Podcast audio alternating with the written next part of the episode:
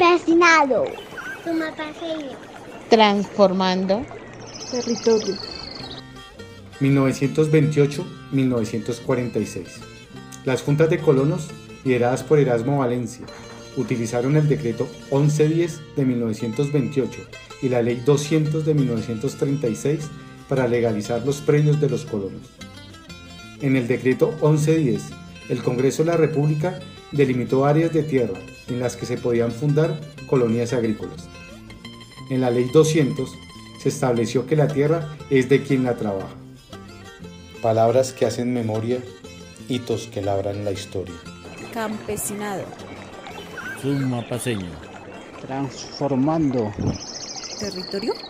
Bogotá, ciudad creadora. Alcaldía de Bogotá.